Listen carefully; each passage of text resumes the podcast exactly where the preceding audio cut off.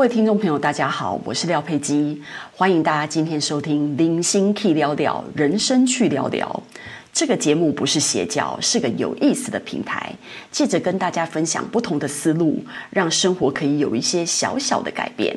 今天我们要讲的题目是：你到底是在走跳社会，还是被社会走跳？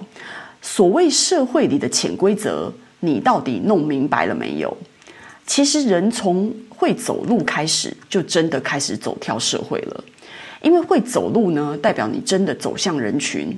比如说幼稚园、幼幼班，你开始需要跟整个群体打交道，而不是活在父母的羽翼之下。这就是社会。所以我不认为呢，你出社会才叫做走跳社会。其实会跳的人早就在跳了，跟老师、跟同学都跳得很高兴啊。不会跳的人呢，连走路都有困难。其实这就是学校霸凌的开始，不是说只有被打、被威胁才叫做霸凌哦。你被孤立、被言语挑衅，那都算霸凌。因此，我们就觉得很奇怪，为什么有人很会走跳，有人一跳也不跳？首先，你要玩这个游戏，你一定要知道游戏规则。不懂规则就开始玩游戏，就跟你不懂游泳就开始跳下海一样，有很大的几率是要灭顶的。我记得之前在商业周刊看到张忠谋讲的一句话，他说呢，当你不知道大家现在在演什么戏的时候呢，最好的方法就是赶快跳下去一起演，因为你越不身在其中，你越搞不清楚剧本的走向。所谓游戏的规则，我认为第一，我们要知道这个社会的标准是什么。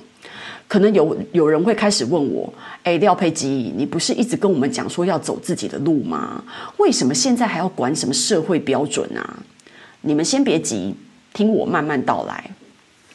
我觉得呢，你可以不符合这个社会的标准啦，但是不符合呢，要有不符合的条件，比如说你资源比较好。你不用符合，还是可以达到目的，那就另当别论。但是我们一般人就是没有资源的死死老百姓，所以呢，这个社会标准呢，我觉得在刚开始进入这个游戏之前呢，还是准备齐全比较好。就跟男生打游戏一样啊，他们不是很喜欢买装备吗？没有装备的你就像是肉包铁，应该是那个游戏才刚开始打没多久，你就可以去后台领盒饭去了吧？所以呢，我认为呢，这个社会的标准呢，是从内在到外在都有的。比如说，这个社会就是要瘦，不管你长得好不好看，瘦就是王道，瘦就是举世标准。一件一样的衣服呢，瘦的人穿就是时尚，胖的人穿就是走钟。你不想遵守这个游戏规则也没关系，只是你要面临呢，主流的衣服都是设计给瘦子穿的。所以如果你是胖子的话呢，你就要多花点钱自己去定制。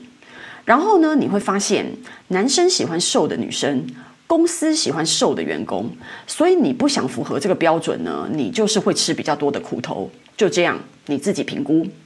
所以其实这个社会呢，你想来想去呢，他需要的呢，跟他喜欢的不，其实不是只有瘦而已，他喜欢的是俊男美女。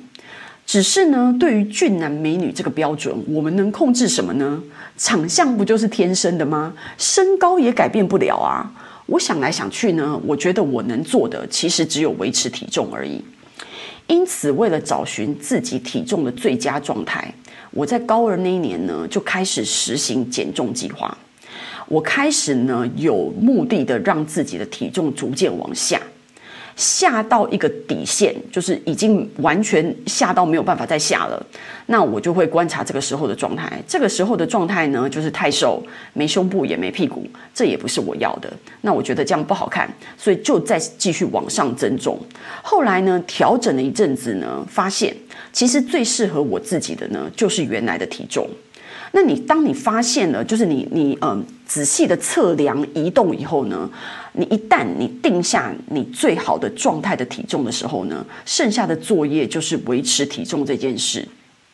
你们大家想想看哦，从高二到现在已经快三十年了，要维持一样的体重呢，多少的血泪我们就不用在这边多说了。这就是符合社会标准的代价。那学历也是一样啊。我的年代的社会标准呢，是大学毕业，拿着大学文凭找工作呢，基本上是没有问题的。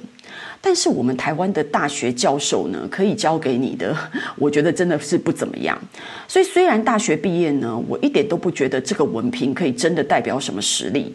因此出国留学呢，我觉得可以验证一下国外跟台湾的教学到底有什么不一样。因此出国呢，后来回来以后拿了国外研究所文凭的我呢，也顺利的帮助我回国进入外商公司。那因此，我觉得呢，其实你可以不要大学毕业，尤其是现代，跟我们以前已经很不一样了。现在有很多管道可以让整个社会看见你，你不一定要文凭才能出现，有各种的方法可以自我学习、自我挑战，有更多的创业机会。很多崭新的行业，其实二十年前大家连听都没听过啊。这就像我前面几集跟大家说的一样，现在这个社会讲究的是个人特色，通才已经 out，只有专注在某个领域的专才才是 in。所以我要说的是什么呢？观察这个社会，了解这个社会，融入这个社会，就是在这个社会走跳的第一法则。等到你走跳到你自己有心得了，你就可以开始思考一下，下一步应该怎么跳。才会走得比较快，毕竟你已经拿到门票了，不是吗？这场戏你也演了好几年了，你演出心得了吗？还在跑龙套吗？什么时候轮到你当主角了？这个社会就是一场戏，大部分的人的条件跟自我努力的程度，其实就是群众演员的标准而已。接下来到底要怎么样变成主要演员，进而变成主角？下一个点就是你要思考的方向了。我个人认为，就是树立个人品牌。在这个社会走跳呢，最主要的呢是要有资源。很多人可能听到我说树立自己的品牌，马上觉得自己听懂了。哦，品牌嘛，我知道，我知道。但其实没那么简单。我先从小事情开始说起。我非常、非常、非常讨厌说话不算话的人，迟到的人。各式各样令人没有安全感的人，这种人呢，就算他看着你的眼睛，你们四目相交，他对你做保证，你都还是对他的承诺抱持着怀疑的态度，一点安全感也没有。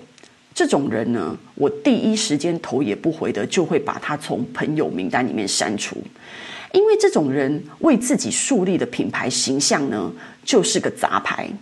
杂牌不是故障的问题。杂牌是还没有开始用就坏了。很多人对自己的认知很奇怪，什么意思？就是他对自己的认知跟别人对他的认知差距很大。这种人不是不够了解自己，就是活在自己的世界里，对外在的感知非常的迟钝，甚至因为过度自恋呢，而形成这种思想的巨人、行动的侏儒这种状况。在这样的状态之下呢，这种人在社会呢是走跳不起来的。